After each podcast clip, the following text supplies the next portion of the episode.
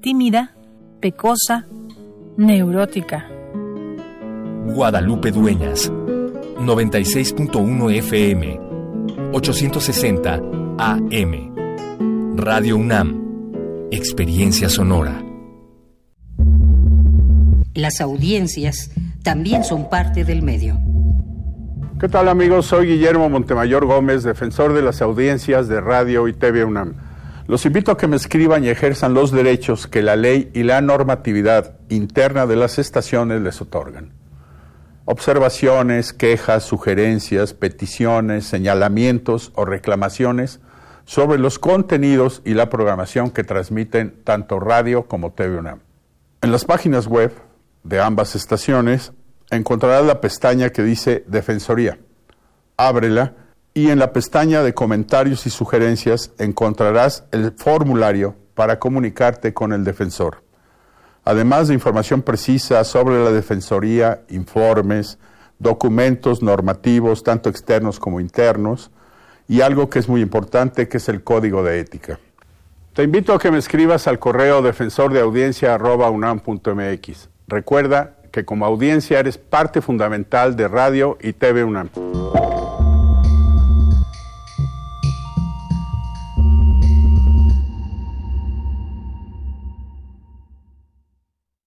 Es tiempo de estar en casa. En la convivencia pueden aparecer las agresiones, los insultos, las violencias. Sin darnos cuenta lastimamos a las y los que queremos.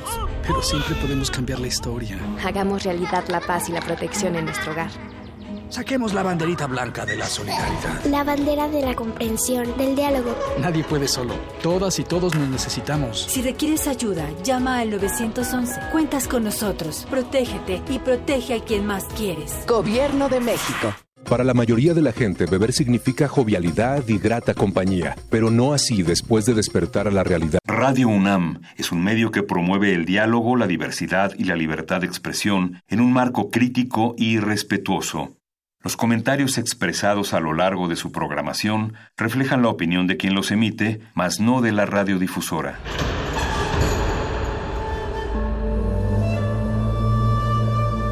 Un templo para la apreciación del ser mediante el sonido. mediante el sonido. Para nosotros. El sol sale durante la noche. Nuestros gritos llevan la mesura del silencio y el descontento está lleno de baile y risas. A todo, incluso a nosotros, nos resistimos. La universidad Ustedes y nosotros somos la Resistencia modulada.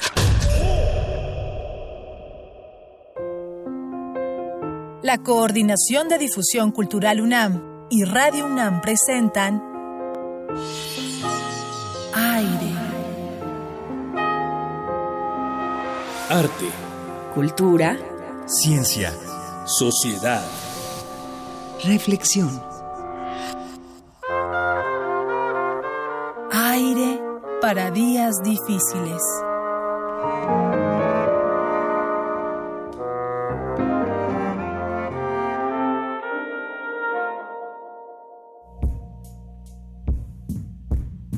Es 26 de mayo y son más de las 8 de la noche. Les damos la bienvenida, orejas que están del otro lado de la bocina, a este espacio en donde pues hablamos de cerca, pero no muy cerca y tampoco muy lejos, en donde únicamente queremos hablarles al menos a todos ustedes seres hechos de aire entre pinos y rocas. Gracias del otro lado del cristal a Alberto Benítez, que está en la producción ejecutiva de este espacio. Gracias también a Andrés Ramírez, que está en los controles técnicos apoyándonos. Ya lo saben, que pueden escribir a arroba R en Twitter, en Facebook estamos como Resistencia Modulada y para los que nos están sintonizando apenas y se enteran de este espacio, bueno pues aire es un espacio en donde distintas personalidades de nuestra máxima casa de estudios nos invitan a reflexionar, nos invitan a revisar pasajes de nuestra historia o nos invitan a eventos. Eso depende del invitado que esté del otro lado de la línea, que en esta ocasión se trata de José Wolfer. Él es director general de música de la Coordinación de Difusión Cultural de la UNAM. José, buenas noches, ¿cómo estás? ¿Qué tal, Héctor? Muy buenas noches. Un gusto estar con ustedes aquí el día de hoy. El gusto es nuestro. ¿Cómo te le estás pasando en, en cuarentena, José Wolfer? Ah, pues aquí, este, ocupándonos con bastantes cositas que hacer eh, y siendo muy respetuosos de la, la cuarentena y afortunadamente pues todo, todo ha ido bien, Héctor. Gracias por preguntar. No, gracias y qué bueno que, que siguen adelante los proyectos como este en particular del que nos vas a platicar que se llama Pasa sin calle. Por favor, corrígeme si me equivoco. Esto forma parte del festival Aleph, Pasa sin calle, un proyecto inspirado en la forma musical del siglo XVII, interpretada por músicos ambulantes que encadenaba variaciones sobre un patrón repetido en el bajo. José Wolfer, por favor, explícanos de qué se trata. Cómo no, Héctor. Esta es nuestra eh, una de las aportaciones que hacemos al, al ALEF, al Festival de Arte y Ciencia que organiza Cultura UNAM, que comenzó ya hace unos días. Y la idea surgió al ver pues, de qué manera los músicos estaban enfrentando este, este encierro de qué manera estaban pudiendo colaborar. Seguramente has visto, así como gran parte del auditorio, estas propuestas que hay en Internet en donde varios músicos tocan cada uno su parte y después ensamblan, un editor los reúne y pueden hacer música juntos. Yo veía estas, estas manifestaciones y pensaba, ¿cómo hacemos algo que de alguna manera eh, nos lleve un poco más allá de tratar de, suplir esta, esta incapacidad de estar juntos físicamente, ¿no? Porque lo que uno ve eh, con este tipo de ejemplos que menciono, pues es como ensamblar a, una, a un grupo que no puede hacerlo presencialmente, se hace virtualmente. Y pensaba cómo aprovechar esta, esta dinámica a la que nos obliga la, pandemia del, coronavirus para generar un proyecto que sea a su vez un comentario sobre el propio coronavirus. Entonces pensaba en las mutaciones, las mutaciones que experimenta un organismo vivo, una, el ADN mismo, este, el virus, conforme va cambiando, y vi con esta idea de la, de la pasacalle, que es una forma de variación en donde se van dando variaciones sucesivas sobre un bajo que se mantiene. Entonces, lo que consiste el proyecto, Héctor, es una, una invitación a 10 músicos, seis de ellos son, de, son del ensamble Liminar, un ensamble dedicado a música contemporánea.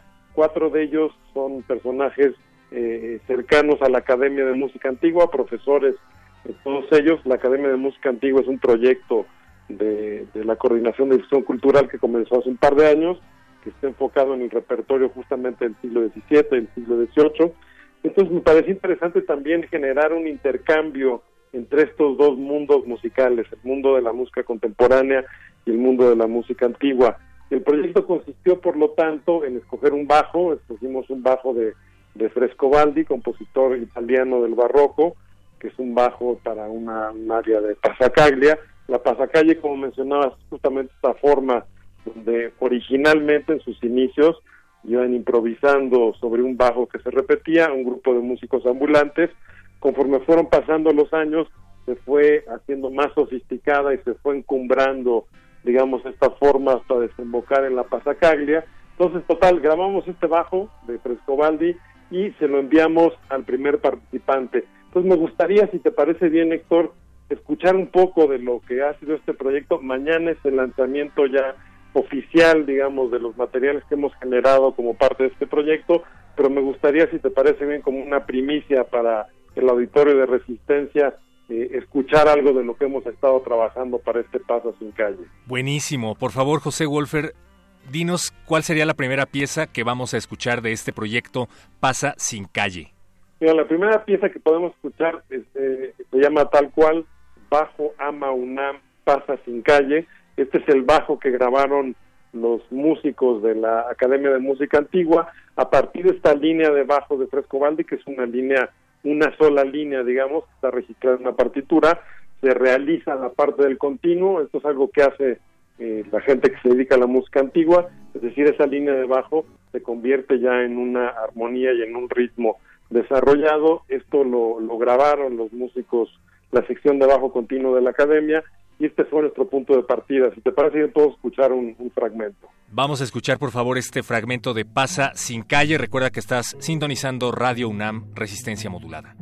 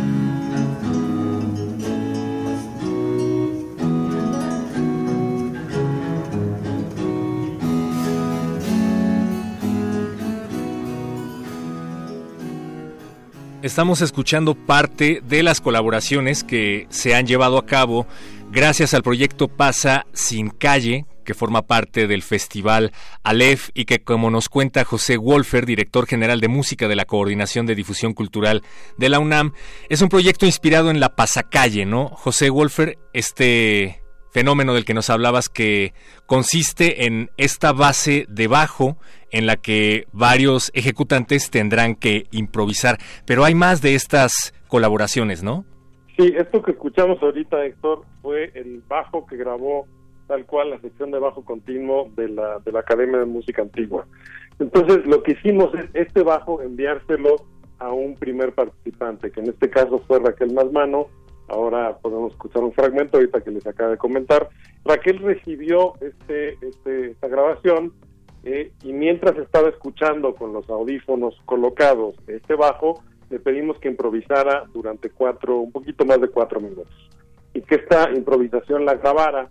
Esta se convirtió en nuestra primera estafeta, que así la nombramos, misma que luego de limpiarla y trabajarla un poco con el equipo de edición, le enviamos al segundo participante con la consigna, Héctor, de que le escuchara y de que nuevamente nos grabara una improvisación con su teléfono celular que fuera una respuesta a esta primera intervención.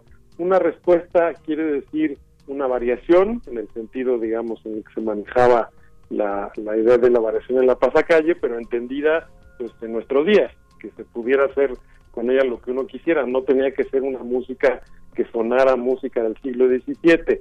Aquí estaba parte del interés de combinar estos dos ensambles, un ensamble liminar que se enfoca en música contemporánea y otro que se dedica a la música antigua. Entonces, en este caso, Omar López, saxofonista de, Liminar, recibió la grabación de Raquel Masmano y él pensó en de qué manera iba a, modificar, a cambiar, a mutar esta música que recibía. El proyecto lleva como subtítulo Mutaciones Musicales Contingentes. Y así fuimos haciendo con los 10 intérpretes. Cada uno grababa su, su reacción a la estafeta anterior, nos la enviaba y juntamos entonces 10 intervenciones de 4 minutos, 4 minutos y 10 segundos, más o menos cada una. Entonces, eh, la, base de bajo se le envía primero a un músico o a una música y luego esa base de bajo con el instrumento y la contestación se envía a otro músico que emite otra, una tercera contestación y se van juntando.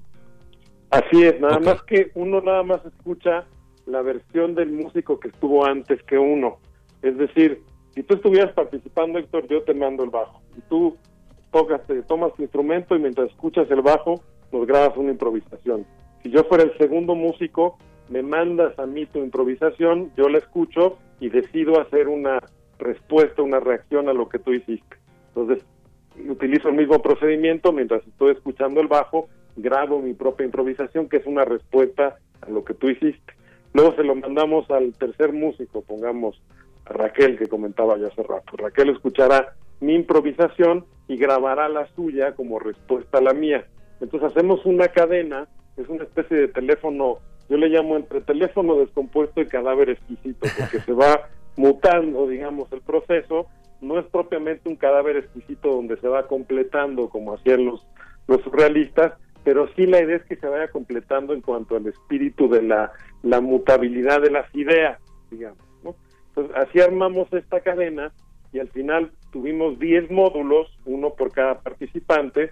Lo que vamos a dar a conocer mañana es un primer ensamblaje que le hemos llamado, en donde un compositor invitado, Andrés Solís, toma estas 10 intervenciones y las junta a su entender en una pieza de cuatro minutos. Es ahí donde ya finalmente concertamos, reunimos a los 10 músicos en una especie de foro virtual. No sé si más o menos me expliqué. Sí, sí, y por eso mismo hay que estar pendientes, como bien decías, 27 y 29 de mayo a las 9 de la noche en el sitio música.unam.mx. Así es, en nuestro portal música.unam.mx diagonal pasa sin calle, ahí entran directo al micrositio que lanzaremos mañana y también en, nuestras redes sociales, en Facebook, en Twitter o en Instagram. Me gustaría escuchar un momento con ustedes, si tenemos todavía un poco de tiempo, Héctor, la primera intervención de Raquel, con que la dejamos correr un minuto es suficiente, no necesita ser más que eso. Y luego podemos brincarnos al track que se llama Natalia Pérez Turner, que es la sexta, la sexta pista de las que tenemos allá a la vista, también para escuchar simplemente un minuto y para que se dé cuenta el auditorio un poco de esa, de esa mutabilidad. La improvisación de Raquel fue la primera, fue la que desató, digamos, este proceso. La de Natalia fue la cuarta, estoy recordando bien, sí, la cuarta, y ya para entonces había habido dos intervenciones anteriores, pero para que veamos un poco cómo fue este proceso de cambio de un músico a otro. Buenísimo. Y si quieren encontrar todas las intervenciones, pues también en ese mismo sitio, ¿no? música.unam.mx diagonal pasa sin calle, ahí podrán encontrar las colaboraciones y me imagino que el producto final también, José Wolfer. Así es, vamos a dar a conocer un primer ensamblaje mañana en la noche. Hemos estado posteando en los últimos días cada una de las colaboraciones sucesivas. Para mañana ya estarán todas completas, disponibles en, en video. Y el 29 lanzamos un nuevo ensamblaje, pero de una versión de 16 minutos a partir de un, una versión mucho más larga del bajo. Pero bueno, todo esto que les estoy comentando se explica ahí en el micrositio que pueden acceder a él a partir de mañana. Vayan por favor a www.musica.unam.mx diagonal pasa sin calle. Ahí pueden encontrar las colaboraciones. Pendientes, por favor, por lo menos el próximo 27 de mayo a las 21 horas, porque, bueno, José Wolfer, director general de música de la Coordinación de Difusión Cultural de la UNAM, nos invita a Pasa sin calle. Una vez más, José Wolfer, gracias por haber platicado aquí con nosotros. Eh, gracias, gracias a ustedes, Héctor, un gusto estar aquí pues, nuevamente en Resistencia y bueno, espero ya podernos ver eh, físicamente más pronto que tarde y los esperamos ahí para nuestra pasa sin calle, cómo no. Sí, más cerca que lejos. Un abrazo, José Wolfer, muchas gracias. Otro, otro de vuelta, Héctor, gracias a ti. Nos quedamos con esta colaboración. Recuerden que pueden escuchar más en Pasa Sin Calle en el marco del festival El Aleph en música.unam.mx.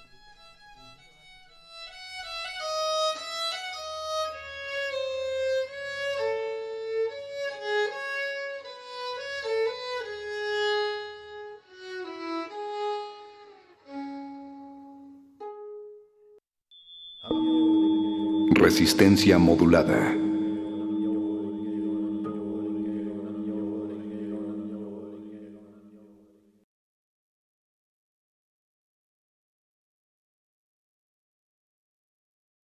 A ver una película. El primero fue hace 20 años, en su estreno. El segundo gran momento es hoy. De retinas. De, de, de, de retinas.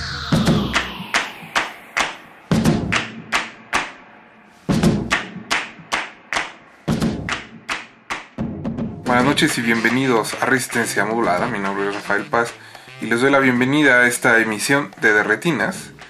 Es una emisión especial porque vamos a estar hablando de los 20 años de Amores Perros, esta película mexicana dirigida por Alejandro González Iñárritu, actualmente conocido solo como Alejandro G. Iñárritu, que se estrenó el 14 de mayo en el Festival de Cine de Cannes, en, allá por el año 2000. Fue pues, una película que marcó muchas cosas para la industria del país, como lo podrán escuchar reflejado en las voces que nos acompañarán esta noche. Es también pues una película que me parece no deja impávido a cualquiera que, la vea, ¿no? Es una película que provoca muchas cosas, que provoca emociones y opiniones encontradas y que, pues curiosamente, al menos para mí, pues mucha gente la defiende férrea, férrea férreamente, ¿no? Eh, los quiero invitar a que nos ayuden con sus opiniones esta noche. Esta noche contáctenos a través de Twitter en arroba Rmodulada o de Facebook como Resistencia Modulada. Cuéntenos su, sus experiencias viendo Amores Perros y pues también si, si les gusta, pues por qué les gusta o si la odian, por qué, por qué odian esta película. Eh, antes de, empezar y como una pequeña demostración de, pues de las emociones que, que levanta esta película, quisiera leer un fragmento de un texto que publicó Gustavo García el 31 de julio del año 2000 en la revista Letras Libres, lo pueden buscar en internet y lo encuentran con suma facilidad. Es un texto que, eh, del cual recuerdo mucho, porque más bien un, texto que siempre recuerdo mucho es, es de esas críticas que, que no, no te dejan, como aquella vez que Leonardo García Sao dijo que Arau era incapaz de dirigir incluso moscas en un estercolero. Entonces, bueno, eh, Gustavo García escribió esto. Hay una forma de la inseguridad que se disfraza de grito y estallido para confundir al enemigo. Es el método que han practicado los directores mexicanos debutantes en los últimos 20 años, ante el temor justificado de que su ópera prima también sea la última. En caso de duda, echar toda la carne al asador. El cine reciente está lleno de piezas sin consecuencia, aún en los contados cineastas que se han subido al segundo peldaño, el cual no guarda relación ni siquiera con el anterior. Lolo y Fibra Óptica de Francisco Atié, hasta Morel y Todo el Poder de Fernando Sariñana, La Mujer de Benjamín y La Vida Conyugal de Carlos Carrera.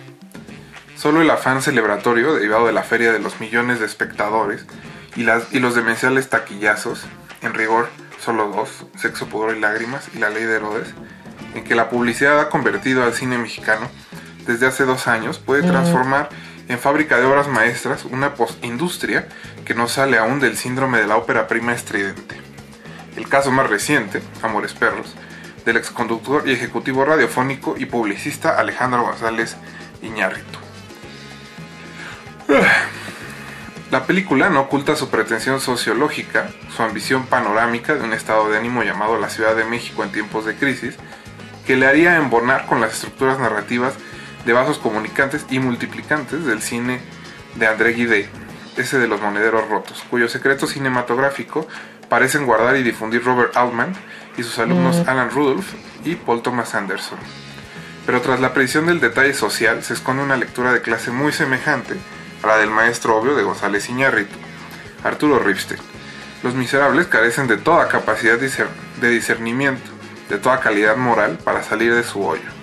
Mm. Ya puede Octavio pisar el acelerador, vengarse a navajazos, seguir en su cuñada, la mujer de sus sueños. Su condición de clase lo condena, algo que a Ripstein le hemos visto hasta la fatiga.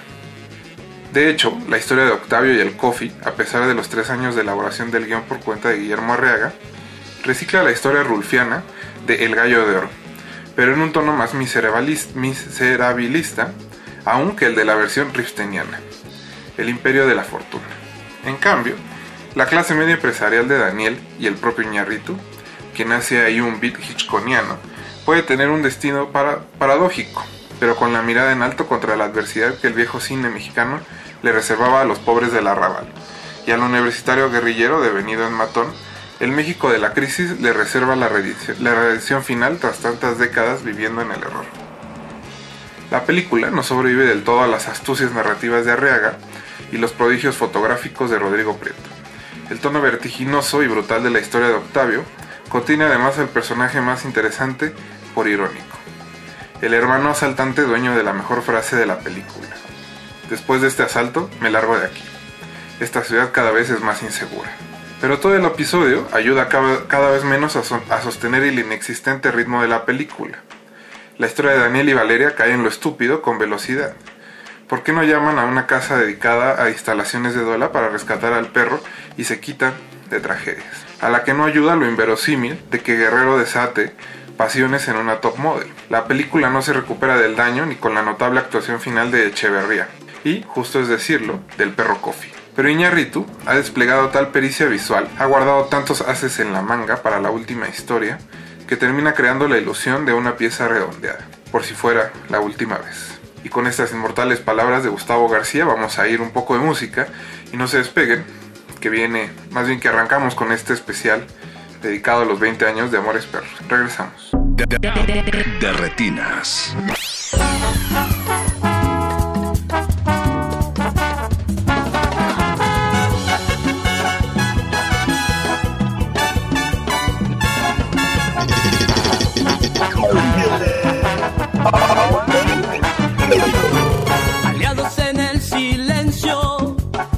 a todo el mundo con tal de lograr su amor. Unidos a un mismo cuerpo, entre el odio y el deseo se revuelca el corazón.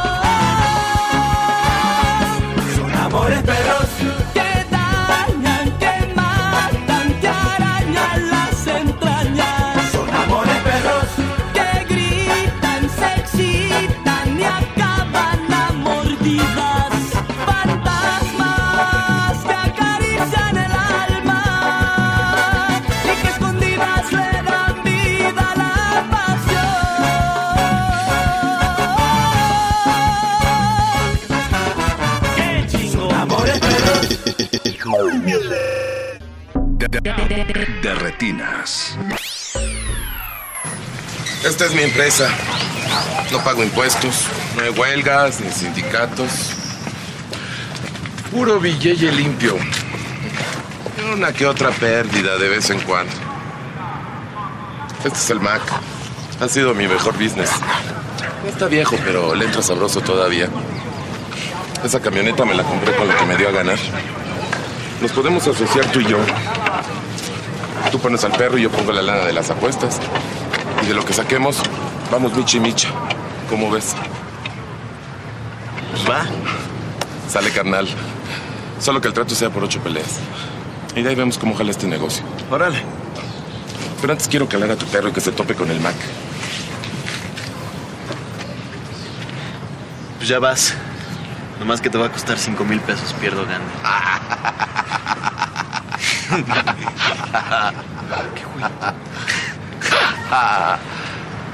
Maestro, no digas pendejadas. Oye, pero ¿qué tal si tu perro anda matando al mío? ¿Y qué tal si a mi perro le dan arrastrada? Ay, pero yo todavía no me compro una camioneta como esas. Te voy a dar 2.500. ¿Te pasa? ¿Va?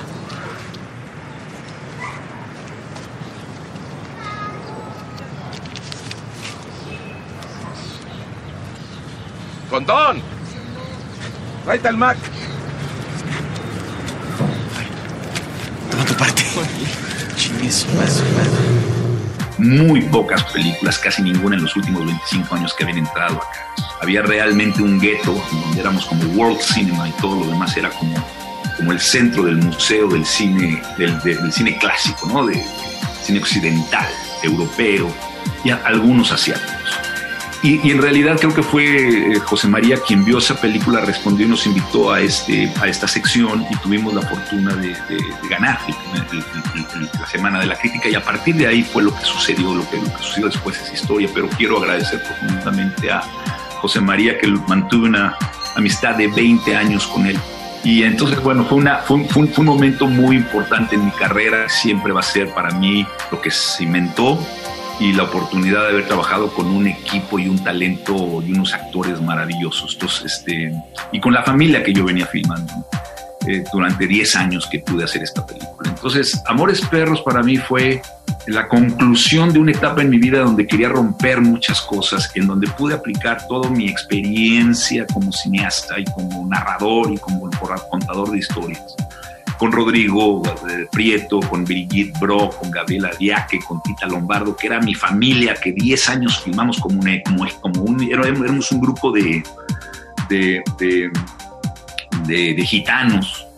Este, entonces pudimos culminar todo en una película que visual y auditivamente con Martín Hernández, con el que estudié, o sea, desde la universidad, veníamos gestando Martín y yo desde el radio una idea de audio y una idea de imagen, Rodrigo y yo, muy poderosa que se pudo capitalizar. Entonces, eh, eh, para mí significa el, fin de algo que inició 20 años antes o 15 años antes, desde el 85, y el inicio de una nueva carrera que me dio Amores Perros, que es el fundamento de mi carrera, es mi hijo, es mi, es mi catedral, es el fundamento de, de, donde yo sembré, digamos, la primera semilla de lo que yo quiero hacer lo que yo quería hacer, y dejé todo atrás dejé todo atrás, dejé toda mi carrera, todo lo que yo tenía, que podía haber tenido otras cosas, las tenía.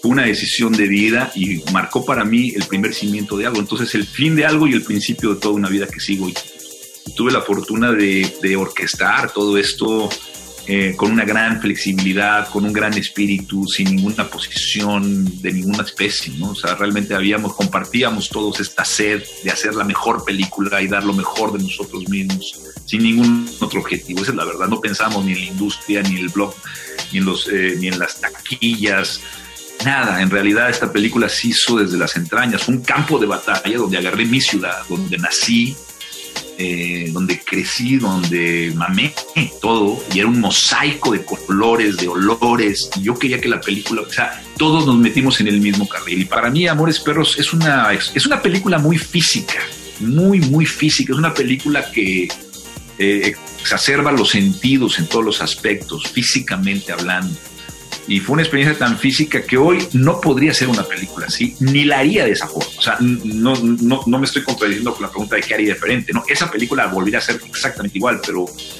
mi, mi, mi, mi, visión, mis intereses y quién soy yo ahora, pues he crecido, he aprendido o quizá he involucionado. Eh, igual soy más idiota que hace 20 años, muy seguro pero yo ya no haría una película así, digamos, ni técnicamente hablando, ¿no? O sea, ya cámara en mano y la o sea, yo me pasé ocho meses, nueve meses editando esa película cuadro por cuadro, la cantidad de reestructuración que le hice, todo, todos los cambios que hubo, me tardé nueve meses encontrando el, el verdadero lenguaje de la película, el tiempo de la película, el ritmo de la película el espacio de la película, ¿no? La, arquitectura de la película fue tan costosa por esa forma de filmar mía de 90 tomas para cada escena, cámara en mano, quería cubrir esto, barridos, o sea, tenía todo, todo mi lenguaje con Rodrigo Prieto para poder capturar esa inmediatez, ¿no? En esa época yo me acuerdo que admiraba muchísimo a Robbie Mueller, el fotógrafo del Art Montriers en Breaking the Waves, ¿no? Y, o, estaba Christopher Doyle de, de, de, de, Wong Kar Wai, que mi amigo Urrutia me había recomendado cinco años antes y había visto toda la obra de Wong Kar Wai, que había hecho también Happy Together. Entonces yo tenía esta, este approach cinematográfico de esa inmediatez y hoy lo veo con gran sorpresa y con gran admiración porque eh, demandaba demasiada fisicalidad y demasiada atención y demasiada intensidad que hoy ya no tengo y que tampoco ya respondo visualmente o en mi evolución como cineasta, pero reconozco pues, cierta belleza, cierta belleza en tanta pasión juvenil. hay, una, hay, hay, una anécdota muy curiosa que creo que les comparto, que es bonito. Bernardo Bertolucci era el presidente de la Semana de la Crítica ese año. Del jurado. Del jurado, del jurado, el jurado de la Semana de la Crítica. Y entonces eh, yo presenté Amores Perros en el Minamar y estaba tan nervioso, se, se salió la mitad de la gente que después me decían que era para ir a comprar la película. No sé si sea cierto o no, pero para mí la gente se salía de mi película y yo estaba que me moría. Entonces me salía a fumar medio paquete de cigarros a, a, a la cabaceta viendo el mar y llegué a una comida que Bernardo había invitado a los seis directores que estábamos compitiendo y yo llegué tarde porque mi película se, se presentaba en ese momento en Cannes. Entonces llegué como media hora tarde a la comida. Cuando llego todo sudado y con, media cajetilla adentro me dice, Bernardo, ¿cómo fue? Le dije, terrible, los nervios casi me acabo una cajetilla. Le dije, ¿cómo te envidio, Bernardo? ¿Cómo te envidio de que tú, hoy, siendo Bernardo Bertolucci, ya no tengas jamás que preocuparte por cómo la pinche gente recibe la película? Ya estás en otro lado, ya eres, ya eres un dios, ya eres del, dios. Y, y, estaba ahí y me hago que paro de beber su martini y se me quedó viendo y me dijo, Alejandro, tengo una mala noticia. Le digo, ¿qué? Me dice, a partir de ahora todo va a ser peor esto es la mejor película, es lo mejor que te va a pasar. Desde ahí cada vez va a ser más difícil. Le dije, no, no puede ser. Y me lo dijo y tenía razón. Y curiosamente, ese año estaban presentando la versión restaurada de Bernardo de 1900. Y eran los 25 aniversarios de 1900. Entonces yo decía, ¿qué sentirá Bernardo de ver su película 25 años después en Cannes. Yo, yo no podía entender ese mecanismo de espacio-tiempo, o sea, ¿qué se siente ser Bernardo? Y, y, y, y hoy pues yo estoy reestrenando la película 20 años después, que para un joven ha de ser este señor ya es un, ya soy un, ya, ya con un bastón. De, de retinas. La primera vez que vi Amores Perros tenía 12 años. La vi con mi papá porque él quiso mostrármela. En ese entonces yo tenía ya un interés por el cine, entonces mi papá quiso compartirme esa película que a él tanto le había gustado. Entonces cuando yo la vi, la disfruté mucho, me, me gustó, fue una experiencia provocadora.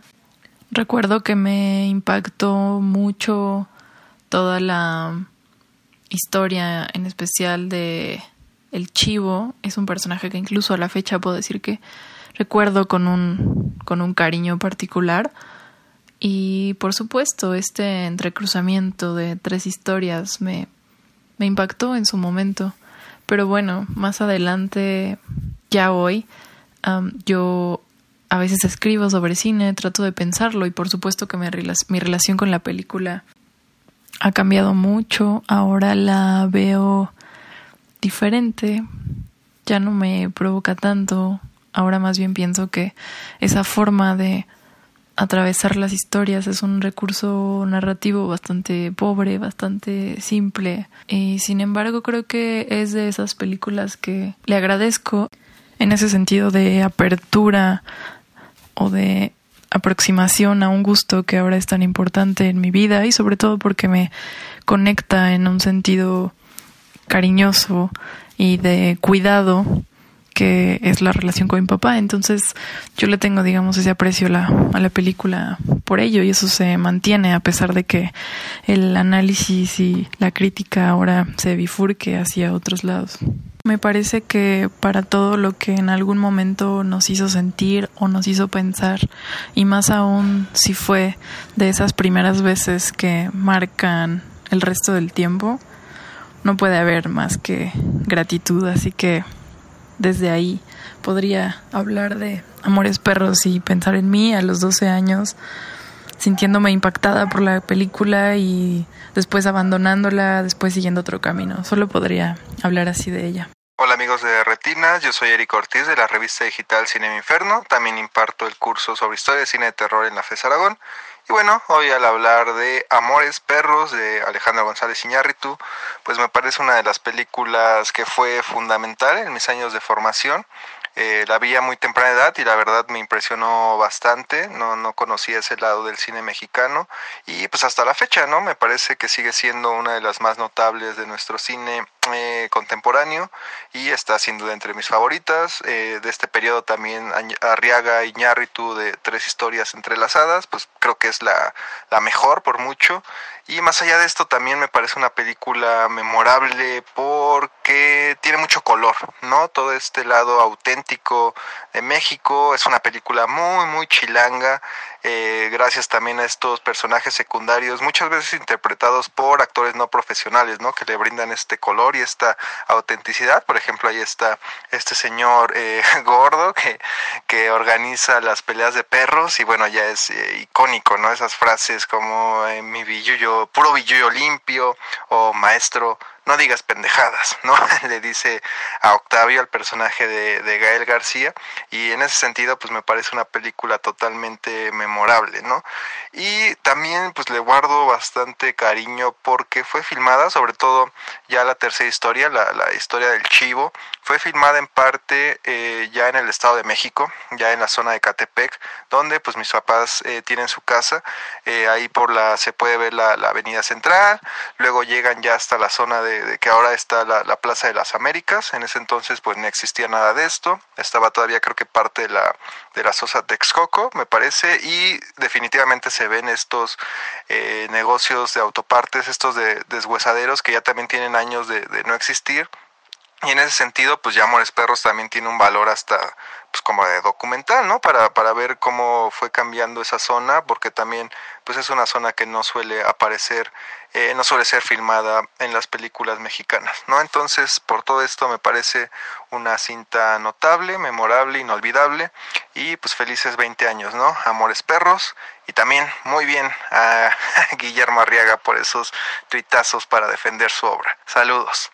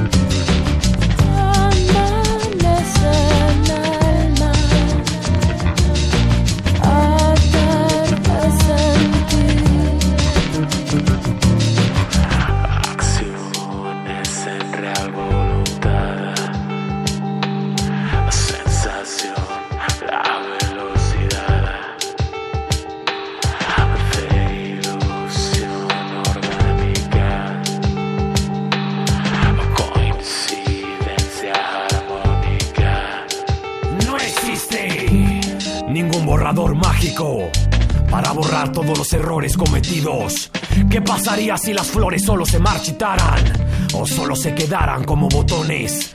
Duele la realidad, duele. La fantasía solo se queda en los sueños. ¿Qué pasaría si nunca muero? Y no tuviera la oportunidad de nacer de nuevo. Vuelve otra vez, aparece. Desapareces, te vas y vuelves.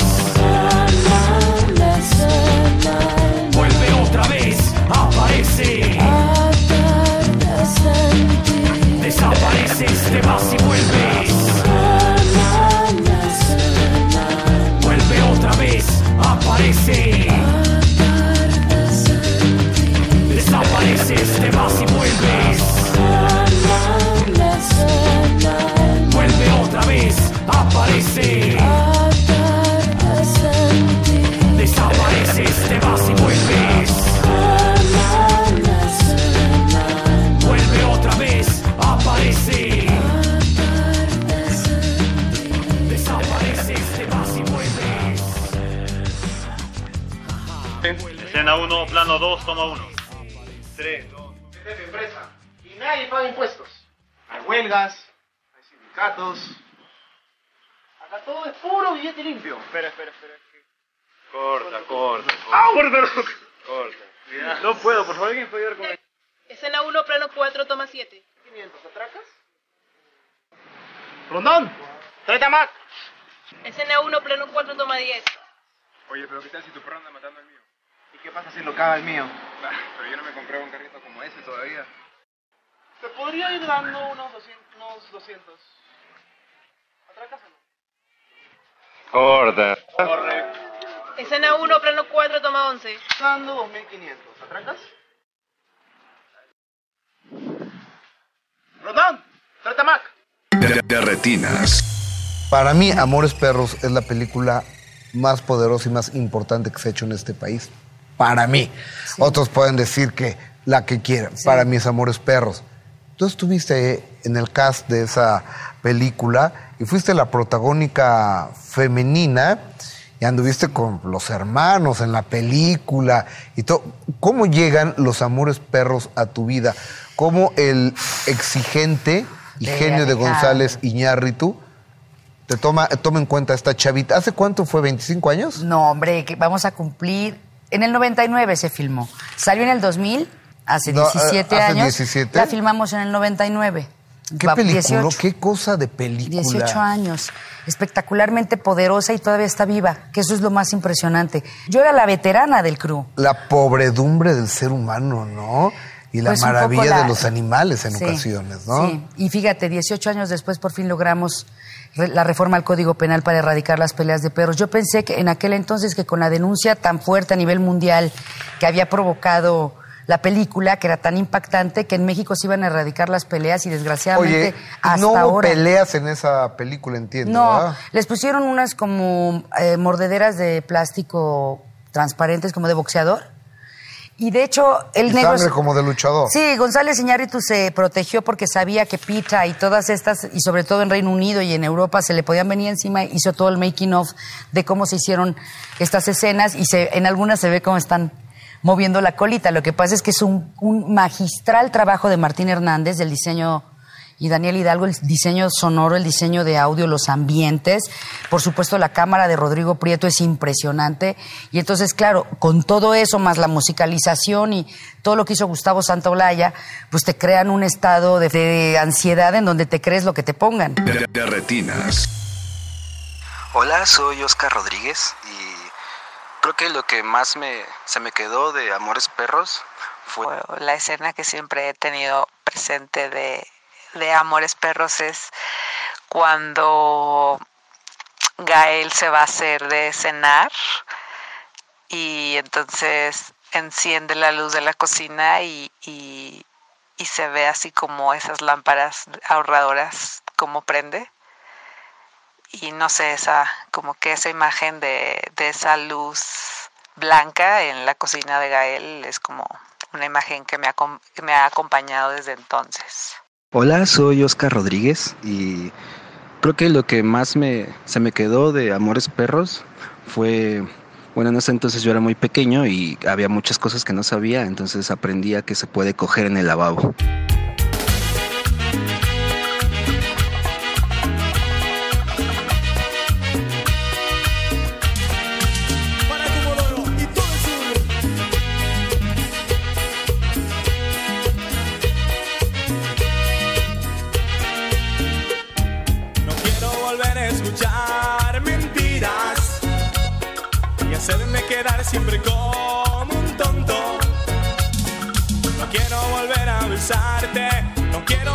El amor.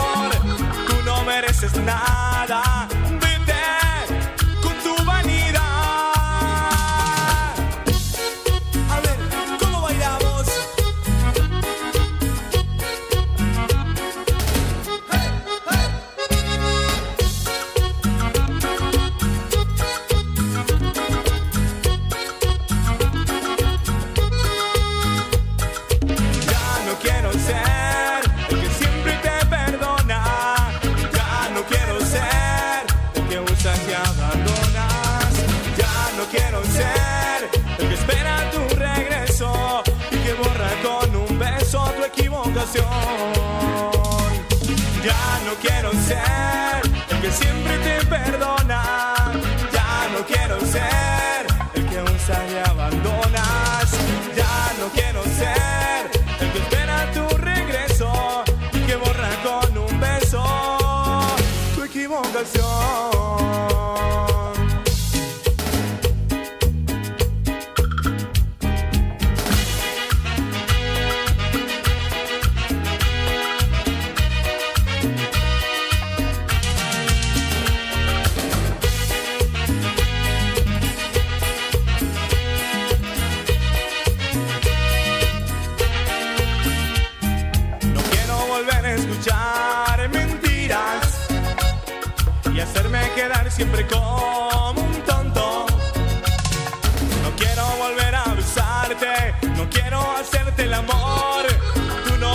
No mereces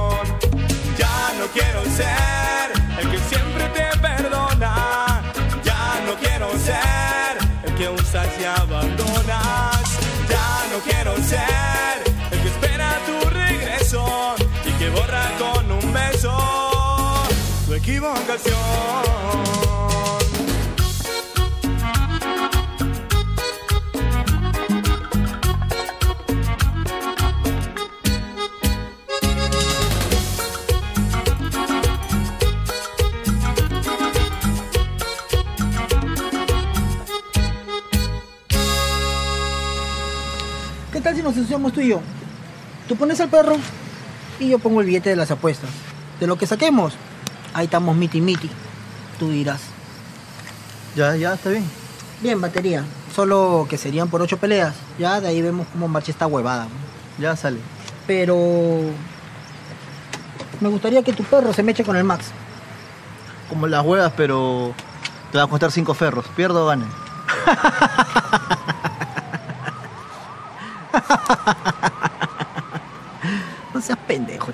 chivolo, no le hueva. ¿Y si tu perro mata al mío? ¿Y si lo caga el mío? Sí, pero todavía no tengo una camioneta como esa. Dos ferros y medio. ¿Vas? Ya, ya, está bien.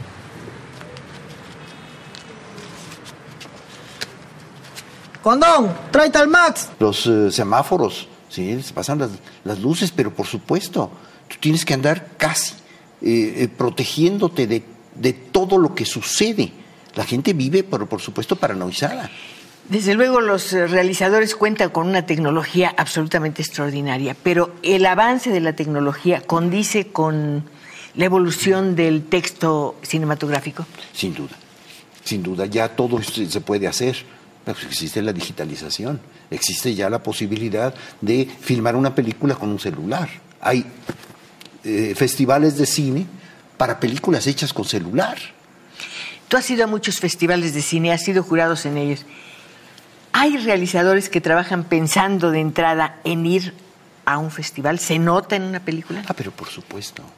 Sí, pero claro. Vamos, la, la, la vanidad de los cineastas es impresionante. Dicen, no, no me interesan los premios, a la mera hora hacen un berrincho si no les dan el premio. Pero por supuesto, existe eso. La gente quiere el reconocimiento. Pero pues además es, es, es, es lógico. Es legítimo. Salir del. Yo es legítimo tratar de salir del anonimato, tratar de singularizarse. Pero por supuesto, todos lo hacemos. Digo, yo escribo tres series de libros que no tienen equivalente en ninguna de las otras artes. Si no hay un existen registro panoramas. igual. No existe en la literatura. De retinas. Hola amigos de Derretinas, aquí Axel Muñoz, realizador y sonidista, para hablar de mi impresión sobre Amores Perros tras 20 años. Creo que todos tenemos una historia favorita dentro de las tres que están ahí. Mi preferida siempre fue la tercera, sobre el personaje del chivo.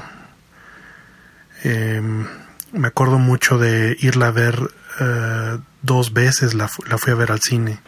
No había visto algo así en, en mucho tiempo y eso es algo que seguramente van a decir varios, ¿no? La impresión que, que no se había visto una película así mexicana en el cine con ese nivel de, de producción, de fotografía, de sonido, de, de todo, fue muy impresionante.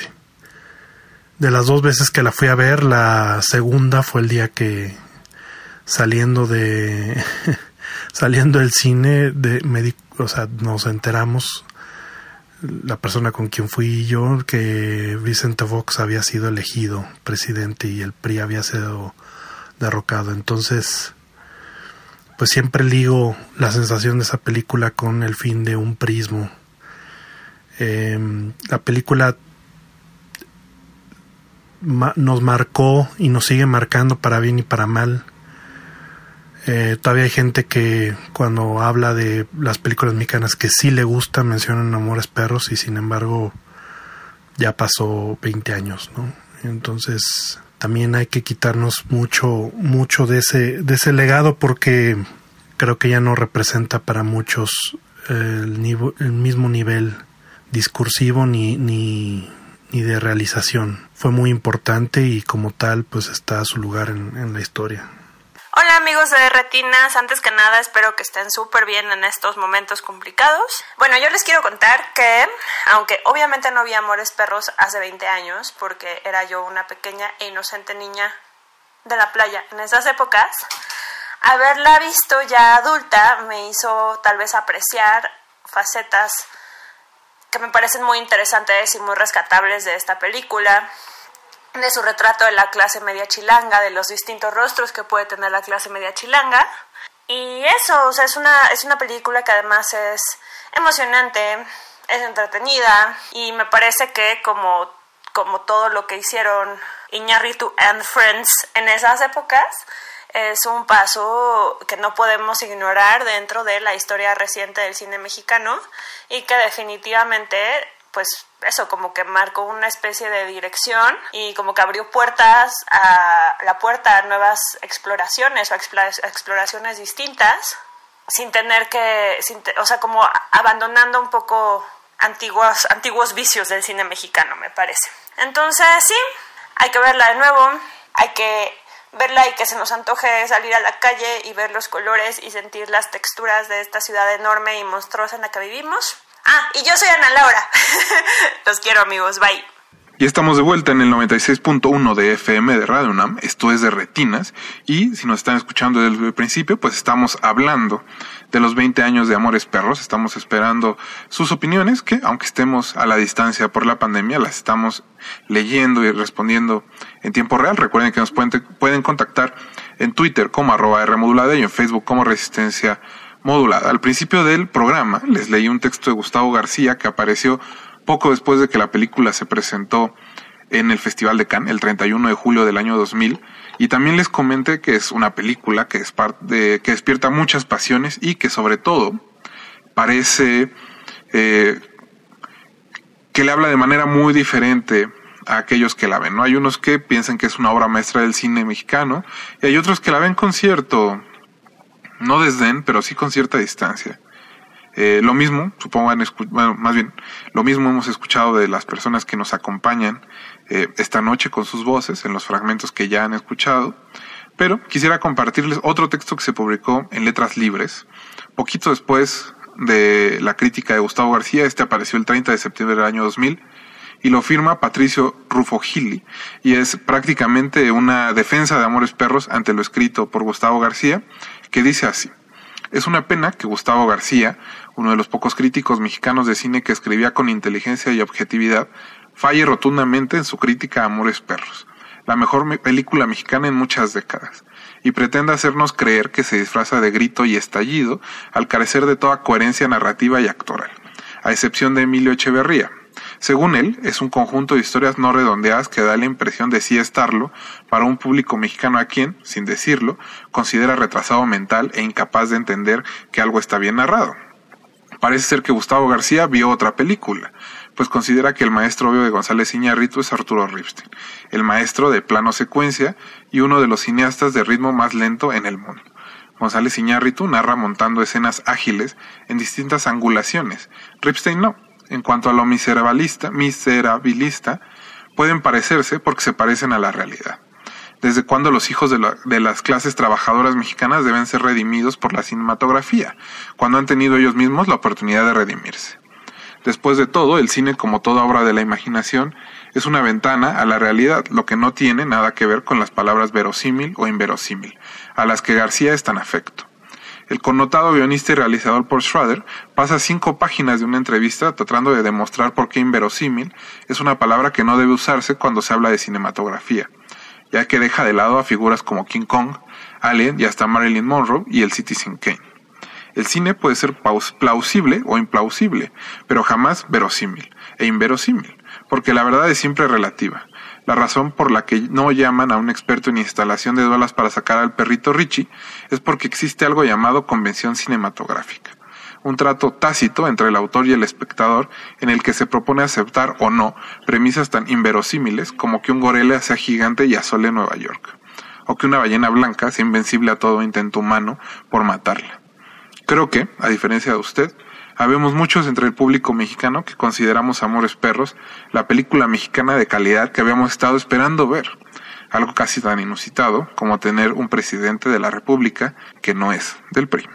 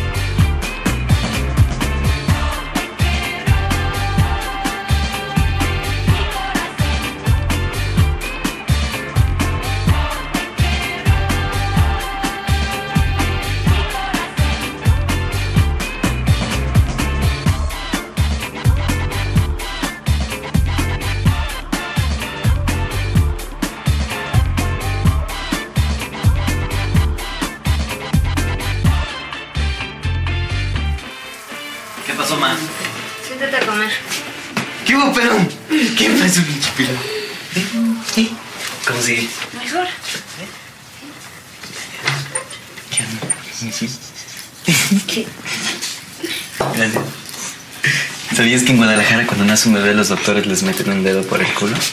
¿Para? Para ver qué van a hacer de grandes. Mira, si el niño pega de patadas es que va a ser futbolista. Si está grite y grite es que va a ser mariachi. Y si está risa y risa es que va a ser marico. ¿Y si son niñas, qué les hacen? Ah, a esos les metemos el dedo hasta que cumplan 18. Uy. Ya, ya, ya, ya, ya, Octavio, ya. Deja de decir tonterías, ya. Susana. De, de retinas. Soy Alberto Acuña Navarijo. Eh, en esta emisión dedicada a Amores Perros, a 20 años de su estreno, pues inevitablemente tenemos que llegar a la influencia que tuvo la ópera prima de Alejandro González Iñárritu en la industria del videohome. Es cierto, eh, los ambientes eh, bajeros, los personajes marginales, las familias disfuncionales, la violencia citadina, eh, son elementos que han alimentado parte de los relatos videojomeros desde la década de los 90. Eh, sin embargo, el fenómeno en que se convirtió Amores Perros, hasta terminar siendo, guste o no, en un punto de quiebre, pues no le fue indiferente al mercado de- del videohome, eh, desde el look que impuso Rodrigo Prieto, el ritmo vertiginoso que caracterizó a la película, esa ambiciosa puesta en escena infrecuente en el cine mexicano, ese aire postmoderno, el cual quiso imprimir, eh, hasta bueno, pues también su eh, agresiva campaña de marketing y sus miras hacia una venta internacional. Eh, ya en las primeras emisiones de Derretinas, posiblemente recuerden, hablamos del director y guionista Ignacio Rinza Oviedo, eh, debido a esa película de culto underground llamada El Taquero. Eh, y pero lo interesante es de que el resto de su filmografía es una buena muestra de esa herencia amor perruna, llamémosla así. Eh, no, en ninguna de sus cintas hay un choque automovilístico en las inmediaciones de- entre Atlisco y Juan Escutia, o se escucha Nacha Pop en la banda sonora, o hay top models españolas como personajes, pero sí lo vemos en esas historias entrelazadas, contadas desde diferentes puntos de vista, eh, una típica fotografía demasiado cuidada para los estándares videojomeros. Eh, esta industria pues no tendrá a Rodrigo Prieto, pero sí a Eugenio Cañas, que es un eh, fotógrafo recurrente, inclusive en edición de los trailers, mucho más acorde a los tiempos que corren, mucho más estilizados, podemos llamar así.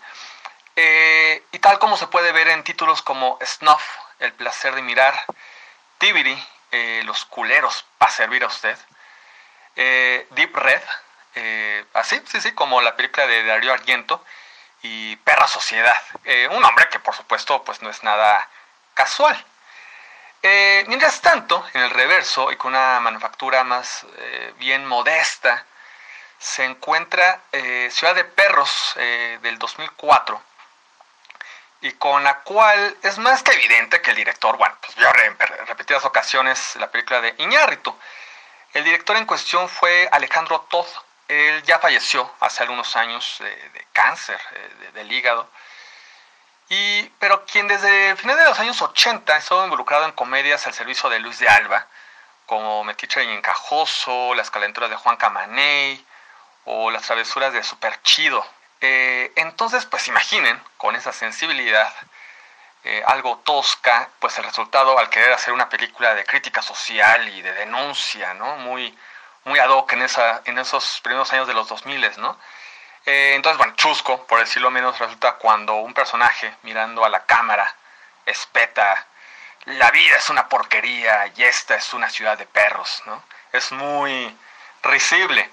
Eh, no podemos decir que es un remake al pie de la letra, pero bueno, pues ahí están las peleas clandestinas de perros, el pordiosero que recorre la ciudad, los asaltantes de farmacias y bancos, los conflictos filiales y, fraternales, etcétera. Eh, más una curiosidad que un título imprescindible dentro del mercado videojomero, bueno, pues esta película protagonizada por Roberto Sosa, Luis Felipe Tobar y Carmen Salinas, ahí haciendo un pequeño papel, es fácil de encontrar en la programación del canal Cine Latino, aquí el, el comercial, o en DVD en los botaderos de Eje Central. Pues ahí queda estas pequeñas recomendaciones y eh, pues continuamos en Derretinas. Saludos.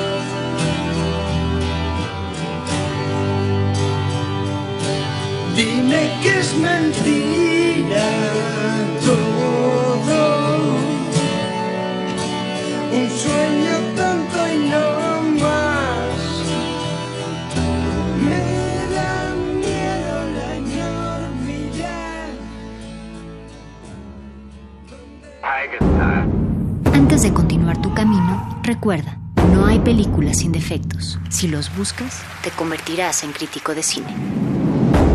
De retinas.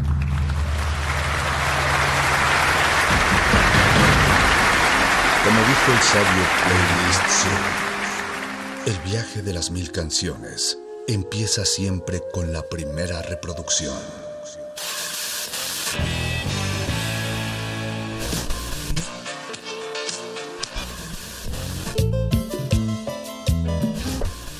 A continuación, un maestro te abrirá la puerta de su lista de reproducción. El resto va por tu cuenta. Play listo.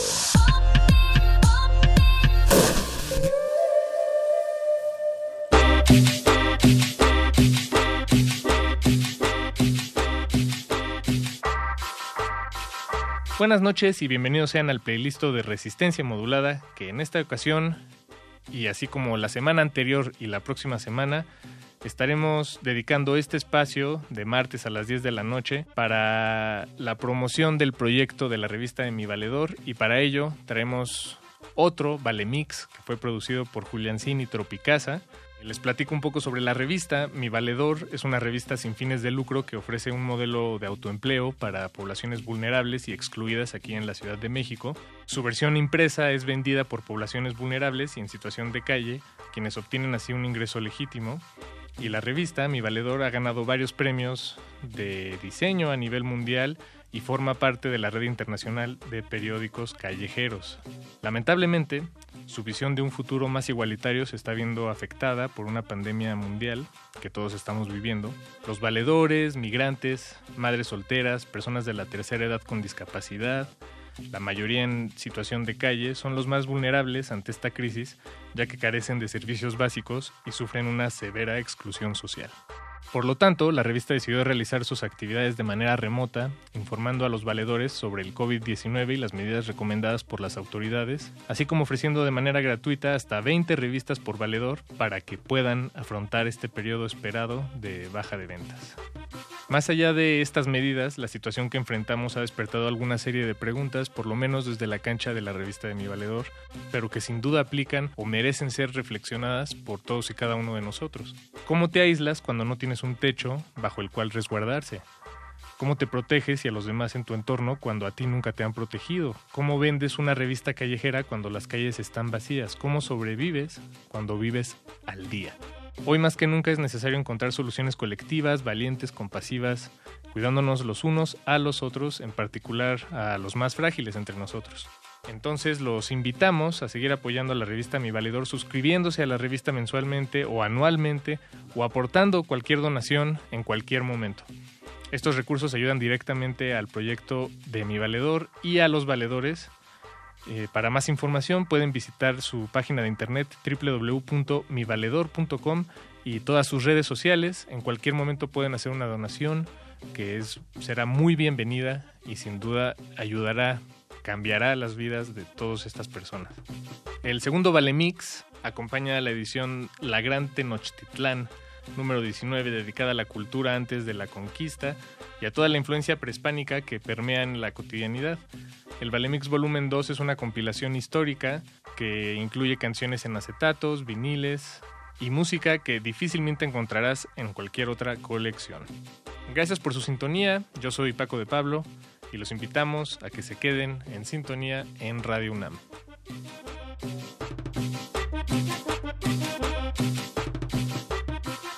Estás en resistencia modulada.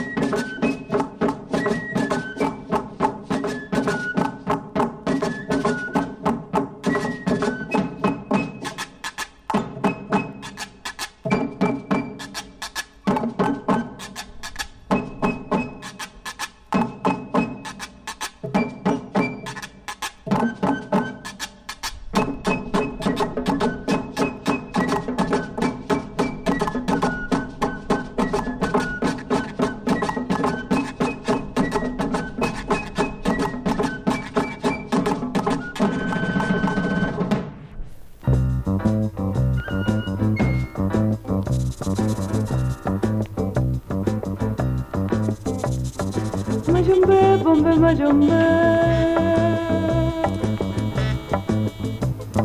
مجنبه بمبه مجنبه مجنبه بمبه مجنبه La culebra tiene los ojos de vidrio. La culebra viene y se enreda en un palo, con sus ojos de vidrio en un palo. Con sus ojos de vidrio. La culebra camina sin patas.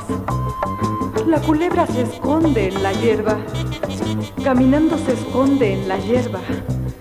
Caminando sin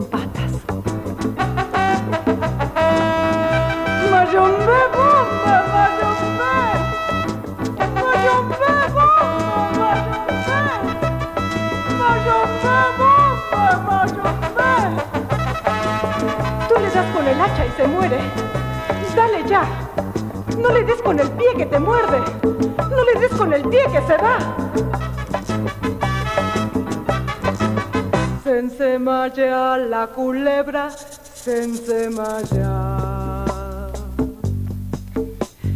Se ensemalla con sus ojos, se ensemalla.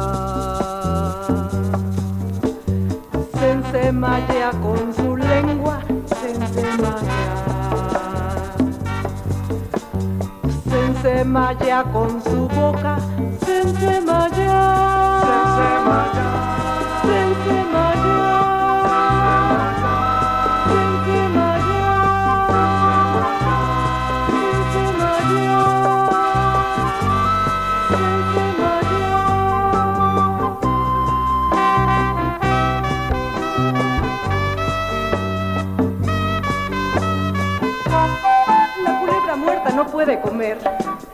La culebra muerta no puede beber. No puede caminar. No puede correr. La culebra muerta no puede mirar. La culebra muerta no puede silbar. No puede respirar. No puede morder.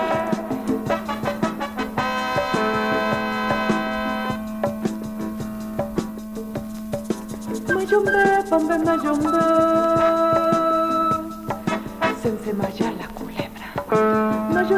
Mayombe, bambe, mayombe. Se ensemalla, no se muere. Mayombe, bambe, mayombe. Se ensemalla la culebra. Mayombe, bambe, mayombe. Se ensemalla, se murió. Mayombe,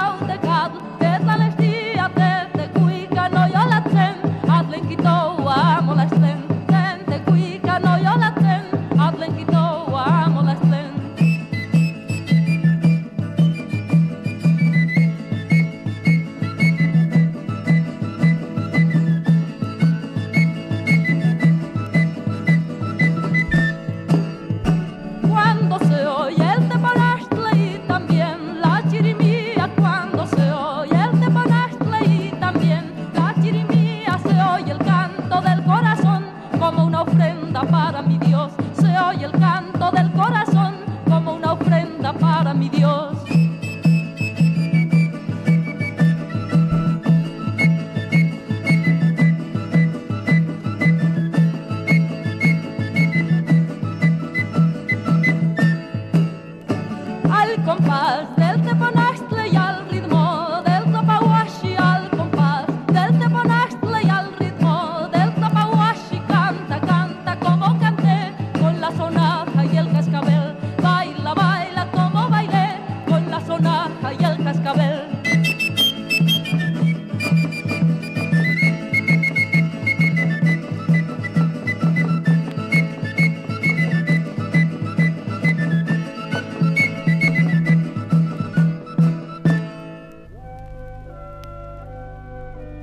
resistance and resistencia modulada. ¿Qué hemos de comer? ¿Con qué cosa hemos de hallar deleite? Allá está la vida de nuestros cantos, donde nacieron nuestros ancianos. Mientras yo sufro en la tierra, allá donde ellos viven, se unirán en amistad se unirán en festines. No sé si he de despertar un canto, no sé si he de elevar un canto. Aquí mismo, en el lugar de los atabales, si ellos están ausentes, no haré más que yacer en nieblas y abandono. Creámoslo, corazón mío. ¿Es acaso nuestra mansión la tierra? No hago más que sufrir, porque solo en angustias vivimos. ¿Dónde he de cortar? ¿Dónde he de pedir flores que así una vez más he de esparcir en la tierra? ¿He de sembrar otra vez acaso mi carne en mi padre y en mi madre? He de cuajar aún cual mazorca. He de pulular de nuevo en fruto. Lloro. Nadie está aquí. Nos han dejado huérfanos. ¿Dónde está el camino hacia el reino de los muertos? Al lugar donde todos bajan, a la región del olvido. Es verdad que aún se vive en la región donde todos se reúnen. ¿Lo creen acaso nuestros corazones? En cofre y en arca amortaja y esconde a los hombres, aquel por quien todas las cosas viven. ¿He de verles allá acaso? Habré de fijar los ojos en mi padre y en mi madre. ¿Habrán de ofrecerme acaso su canto y su palabra que busco? Nadie está aquí. Nos han dejado huérfanos. Que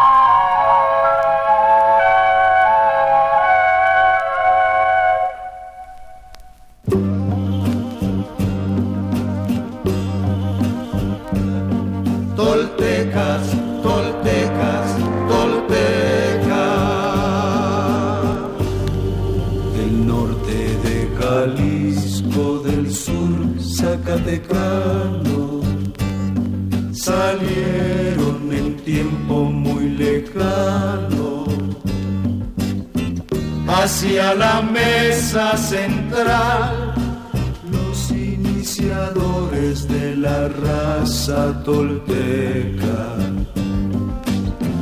que el gran guerrero Miscoatl estableció en Culuaca, muy cerca del cerro de la estrella. Toltecas, toltecas, toltecas. Conquistó tierras de Morelos. Allí se casó con Chilmalma, madre de Acatl, Topilzin Quetzalcoatl, príncipe vencedor que derrotó a Ihuitimal. Aquel rey usurpador a su padre asesinó. Antes que Topilzin naciera y ya convertido en rey se fue a Tulancingo para después cambiar su reino a Tula en zona otomí artistas nonoalcas y amantecas amplió su imperio hasta el valle de Toluca. Morelos y Oaxaca, Centroamérica, Chiapas y también Yucatán.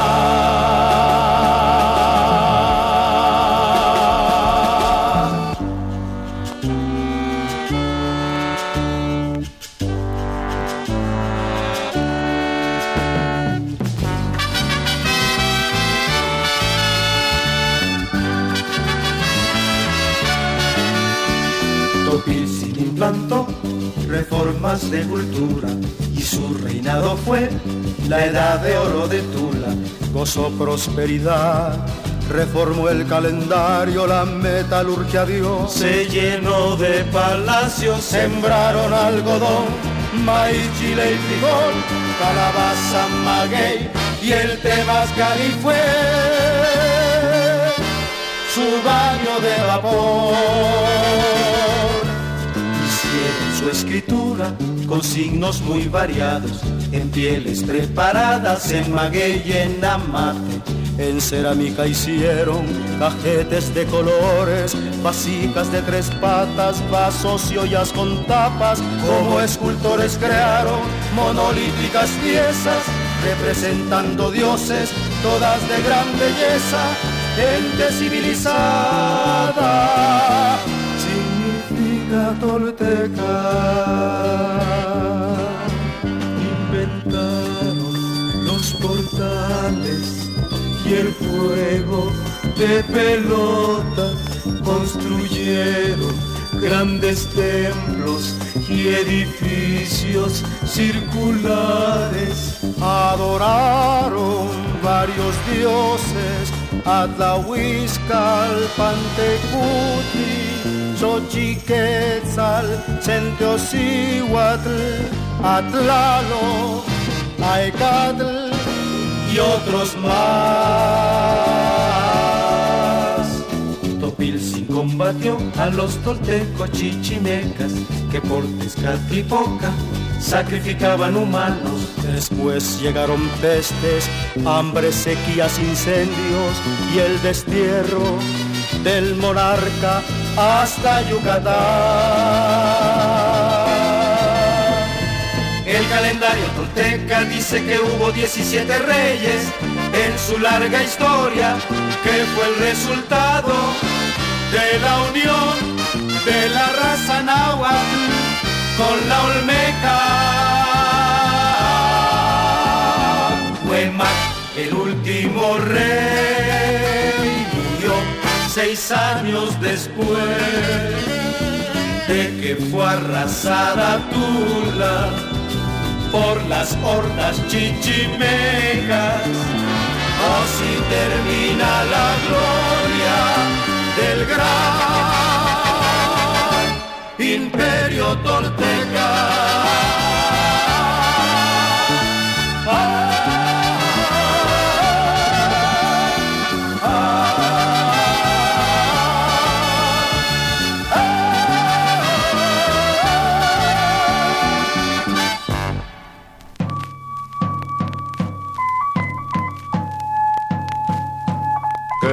Pasó? No dieron chanza. ¿Qué pasó? Les hizo tranza. Dios, qué matanza por el oro de Tenochtitlán. Dios, qué matanza por el oro de Tenochtitlán. Ordaz Pedro de Alvarado, Sandoval y Hernán Cortés llegaron, desembarcaron Traían a la Malinche y a don Cristóbal de Olid. 1519, un 19 de abril. Juan queda en la Villa Rica, Hernán va Tenochtitlán. Primero llegó a Zempoala y aceptaron su amistad. Después se ocultó en Tlaxcala y algo tuvo que pelear. Jicotencal con tortillas dio a toditos de cenar. En Cholula con la alianza, a cacique le hizo tranza. Dios, qué matanza por el oro de Tenochtitlán. ¿Qué pasó? No dieron chanza. ¿Qué pasó? Les hizo tranza. Dios, qué matanza por el oro de Tenochtitlán. Dios, qué matanza por el oro de Tenochtitlán.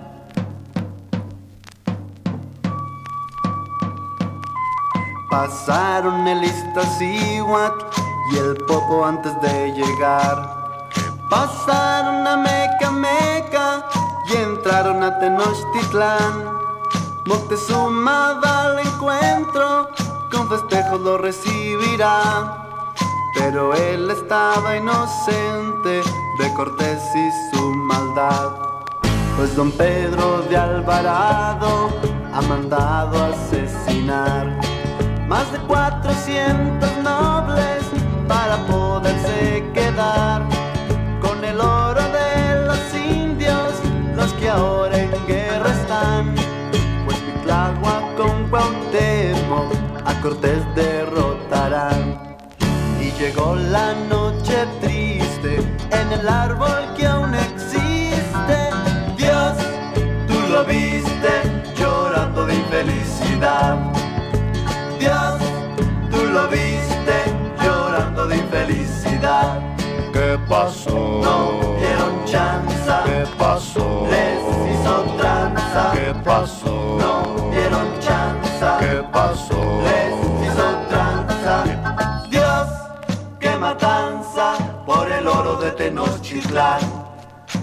Dios, qué matanza por el oro de Tenochtitlán. Dios, qué matanza por el oro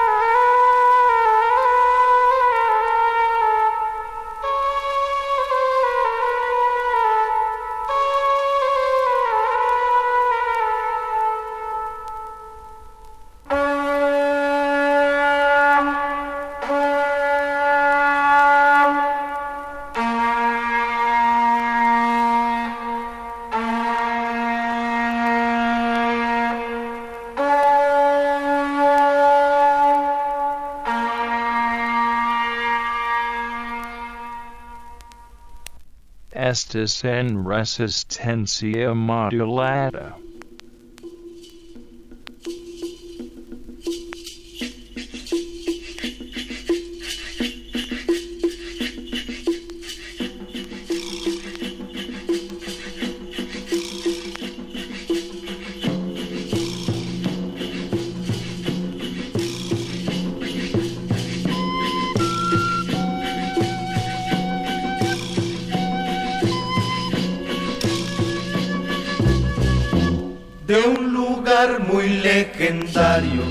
Se llama Chico Mosto. Los aztecas o mexicas vinieron para buscar a un águila posada en un hermoso nopal, devorando una serpiente. Así la debían hallar, pues según Huitzilopochtli, que era su máximo dios, al encontrar ese águila, allí se debían quedar. Y después de muchas penas y de tanto caminar, solo hasta el Valle de México pudieron ellos llegar a las tribus tepanecas que habitaban el lugar. Le pidieron el permiso para poderse quedar pero fue por poco tiempo, pues la guerra declaró al azteca el tepaneca y después lo esclavizó. Los aztecas escaparon y lograron encontrar el islote prometido y el águila en el nopal, devorando a la serpiente tal como lo presagió su gran dios Huitzilopochtli y fue como se fundó la ciudad de Tenochtitlan. La llamaron Porteños, sacerdote que guiaba la gran peregrinación 325. Ese año la fundaron y tributo le pagaron al señor de Azcapotzalco. Eso solo se llamaba, Tepaneca era también y el azteca trabajaba para poderle pagar. Al morir te nos pidieron un guerrero a los acolguas para que los gobernara y salvara del tirano. Se llamó a Camapishli, pero nada pudo hacer. Y lo sucedió en el trono Huitzilihuitl después, luego el rey Chimalpopoca, pero todo quedó igual. Hasta Caiscoatl nombraron y fue un gran emperador.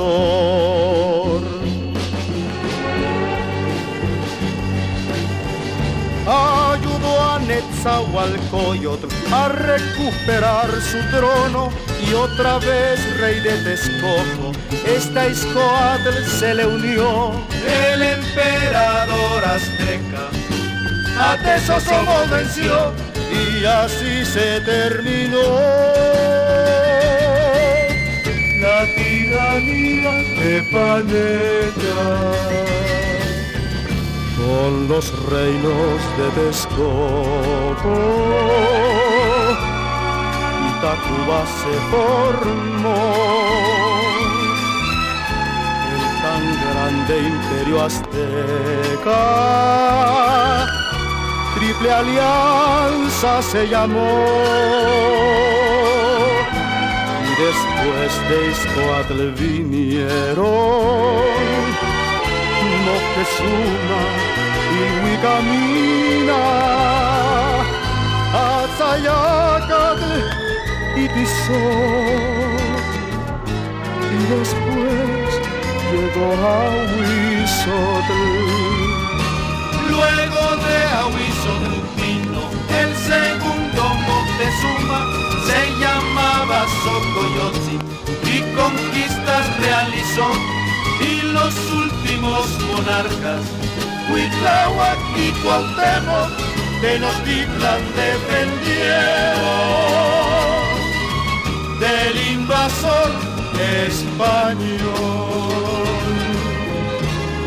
Era el dios de Escatlipoca, de las cosas el creador el dios Mestli de la luna. Tonatiuh era del sol, de la guerra y del fuego. Era el dios Huitzilopochtli,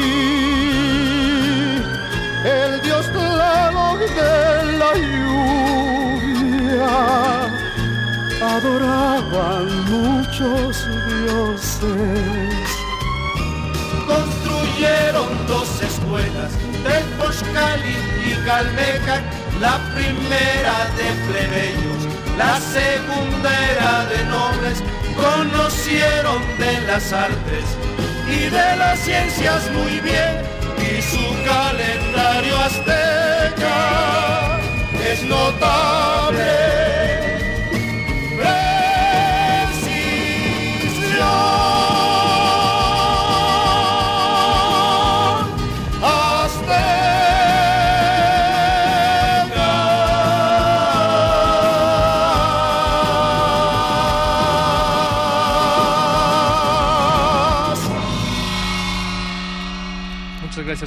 Los invitamos a que se sumen a este esfuerzo, al esfuerzo de mi valedor, ya sea aportando una donación o suscribiéndose a la revista, ya sea mensual o anualmente. Toda la información está en su página www.mivaledor.com y en las redes sociales de la revista. Yo soy Paco de Pablo y los invitamos a que se queden en sintonía en Radio UNAM.